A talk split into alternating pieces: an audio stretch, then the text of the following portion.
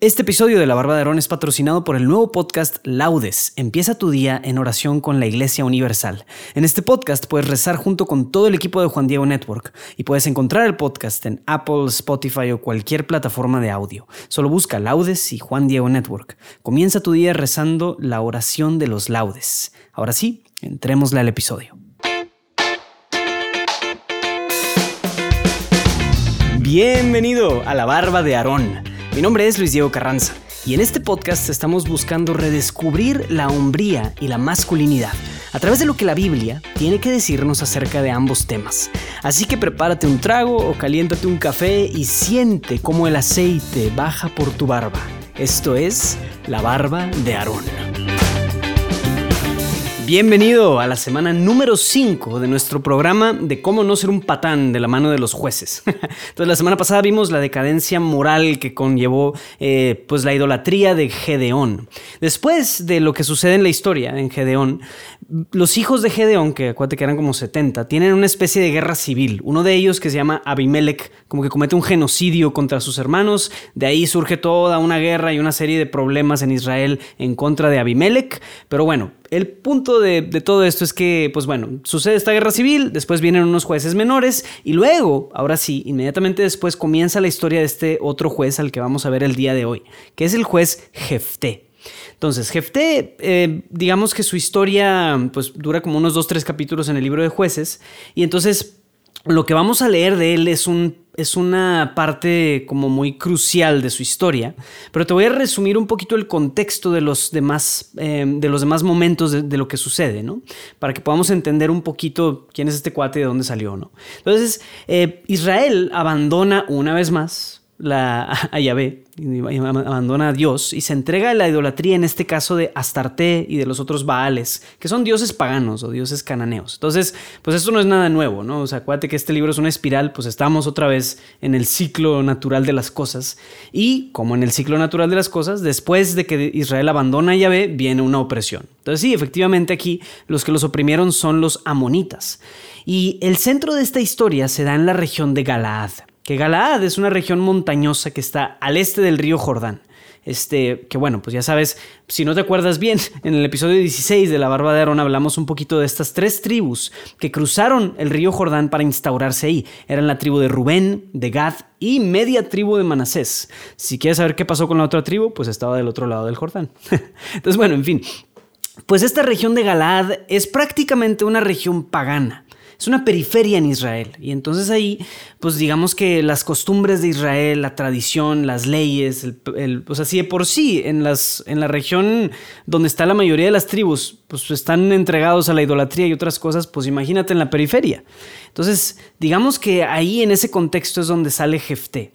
Jefté es hijo de una prostituta que es despreciado, es, despreciado por el resto de los hermanos que eran hijos de la unión verdadera de su papá. Entonces los hermanos dicen, eres hijo de una concubina de nuestro papá, entonces lo exilian, ¿verdad? Entonces él es una especie de, o sea, pues nos dice la Biblia que es una especie de pandillero. Es, un pandillero que anda ahí de, pues no sé, un medio mafioso ahí entre las montañas. O sea, es un, un matón, un porro. Y ese es Jefté. Es un hombre bastante silvestre. Que bueno, eso no lo descalifica de, entrada, ¿no? O sea, simplemente habla de que, oye, pues viene de un background medio shady, ¿no? Y Dios lo puede usar aún así y lo usa efectivamente para liberar a su pueblo. Pero vamos a escuchar ahorita en, en el grave y gravísimo error que comete este cuate Jefté. Vamos a leer jueces 11 del 29 al 40. El espíritu de Yahvé vino sobre Jefté, que recorrió Galaad y Manasés, pasó por Mispe de Galaad y de ahí se dirigió donde los amonitas. Y Jefté hizo un voto a Yahvé.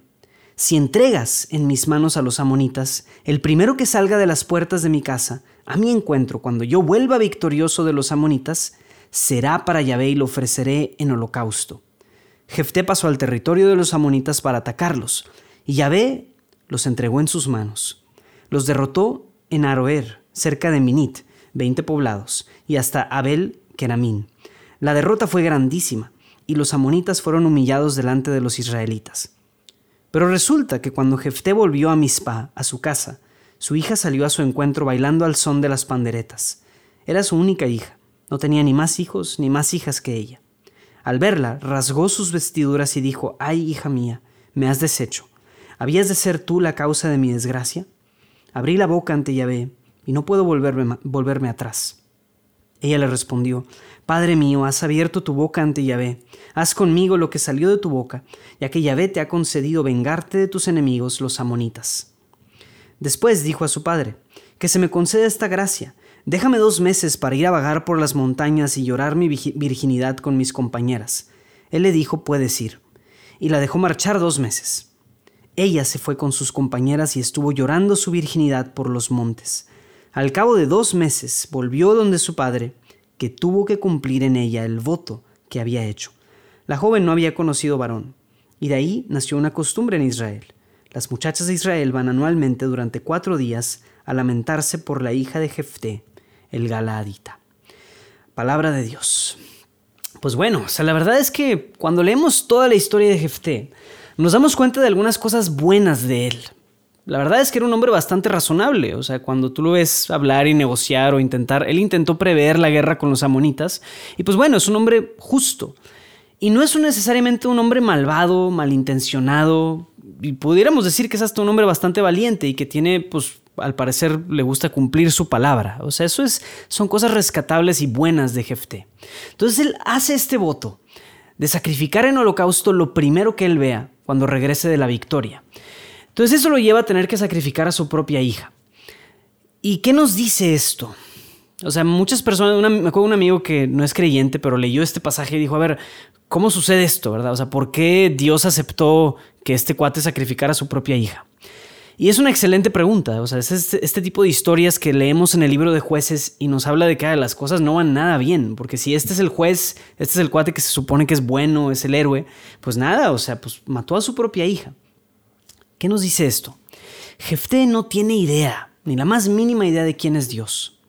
Sabe que sí, Dios es un Dios poderoso, que da la victoria cuando quiere, pues sí, es Yahvé, conoce de nombre, pero no sabe la, la realidad básica de que Dios aborrece los sacrificios humanos, explícitamente prohibidos por la ley, pero desde el Génesis Dios nos viene diciendo que aborrece los sacrificios humanos. Jefté no tiene idea de quién es Dios. Más importante, o sea, más allá de, la ley, Jefté no sabe que Dios no es un Dios mercantil. No es un Dios de trueques, de negociaciones, el de, ah, pues tú me das a tu hija, yo te voy a dar esto. O sea, no es un Dios al que hay que apaciguarlo con holocaustos. ¿Quién sí es así? Los dioses paganos. Baal, Moloch, Astarte, ellos sí aceptaban y sí exigían los sacrificios humanos. Entonces, Jefté, o sea, su error consiste en tratar a Dios con criterios paganos, o sea, pensar que Dios es un Dios como cualquier otro de esos dioses paganos. De hecho, para Jefté, o sea, estos dioses sí existen, y sí son dioses, pero pues este es mi Dios, ya ve.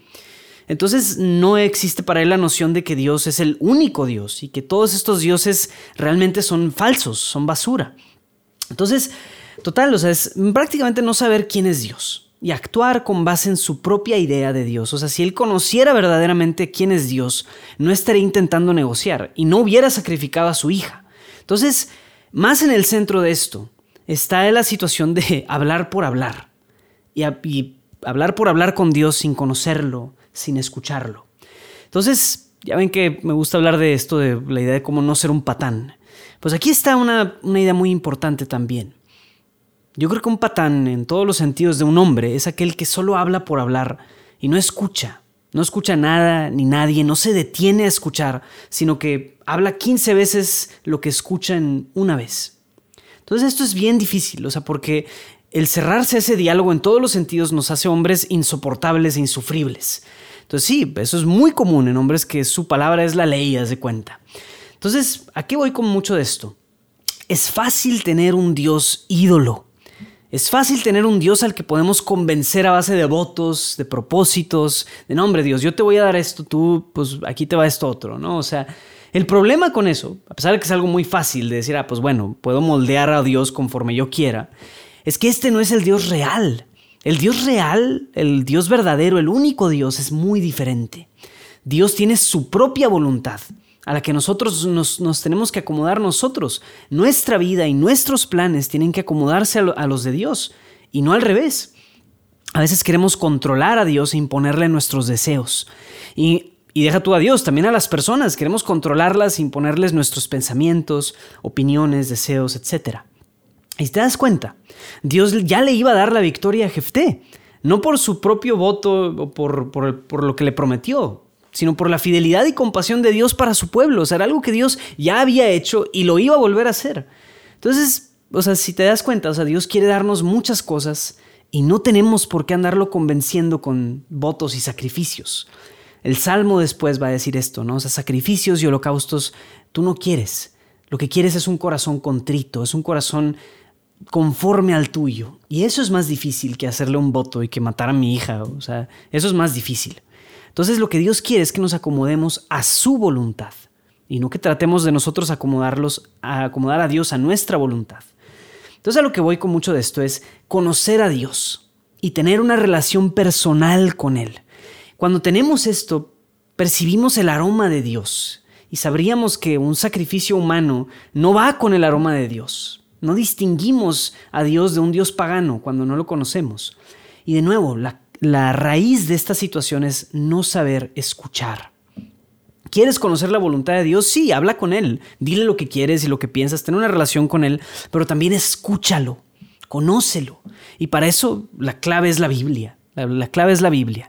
La Biblia nos habla mucho de quién es realmente Dios y quién no es Dios. Entonces Jefté sí habló con Dios, le hizo un voto, pero nunca dedicó tiempo a escuchar a Dios. Entonces, era un hombre de palabra, pues sí, qué bueno, ¿verdad? Cumplió su voto, ¿verdad? Y súper bien, qué bueno. Pero eso le pasa por hablar de, andar de, hablador, por no decir hocicón, o sea, de hablar sin escuchar, hablar lo que nadie le pidió hablar. Y eso sucede por no escuchar. Entonces, generalmente, o sea, en, general te recomendaría que hagas una, evaluación de cómo estás tú, ¿verdad? O sea, y escuchas más de lo que hablas, o al revés, eres de esos que habla 15 veces lo que escucha una vez. Pero lo vamos a aterrizar esto en un reto para el área espiritual. Y el reto va en lo siguiente. Tengo un amigo consagrado que hace unos años empezó a, despertarse temprano, a hacer esta práctica interesante. Se despertaba temprano para simplemente sentarse en silencio frente a Dios. Ponía un timer de 20 minutos y simplemente se sentaba delante de Dios. Ningún libro, ninguna app, ninguna distracción, ni siquiera buscando pedirle algo, interceder, alabarlo, nada, nada, nada. Solo se sentaba por 20 minutos frente a Dios. Le tomó varios meses para que finalmente experimentara aunque fuera algo. Entonces quiero retarnos a ti y a mí a que intentemos eso en estos días que te sientes delante de un crucifijo o de una imagen de Cristo. Pon un timer de 20 minutos y aleja tu celular. Y ahí en el silencio, quiero invitarte a que escuches a Dios. Deja de hablar. Deja de querer cosas que ni al caso. No andes de, de hablador.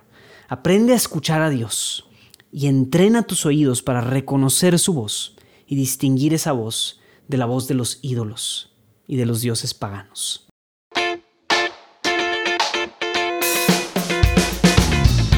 No te pierdas ningún episodio de La Barba de Aarón. Suscríbete a nuestro newsletter semanal en barba.jdn.app diagonal barba y recibirás un correo cada vez que se lance un nuevo episodio. Eso es barba.jdn.app diagonal barba.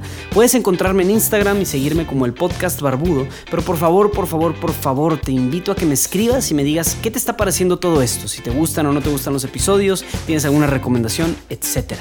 Puedes escribirme a luisdiego.juandiegonetwork.com o mandarme mensaje directo por Instagram.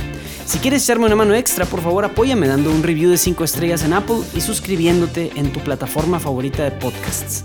Bueno, nos vemos la próxima semana. Dios te bendiga.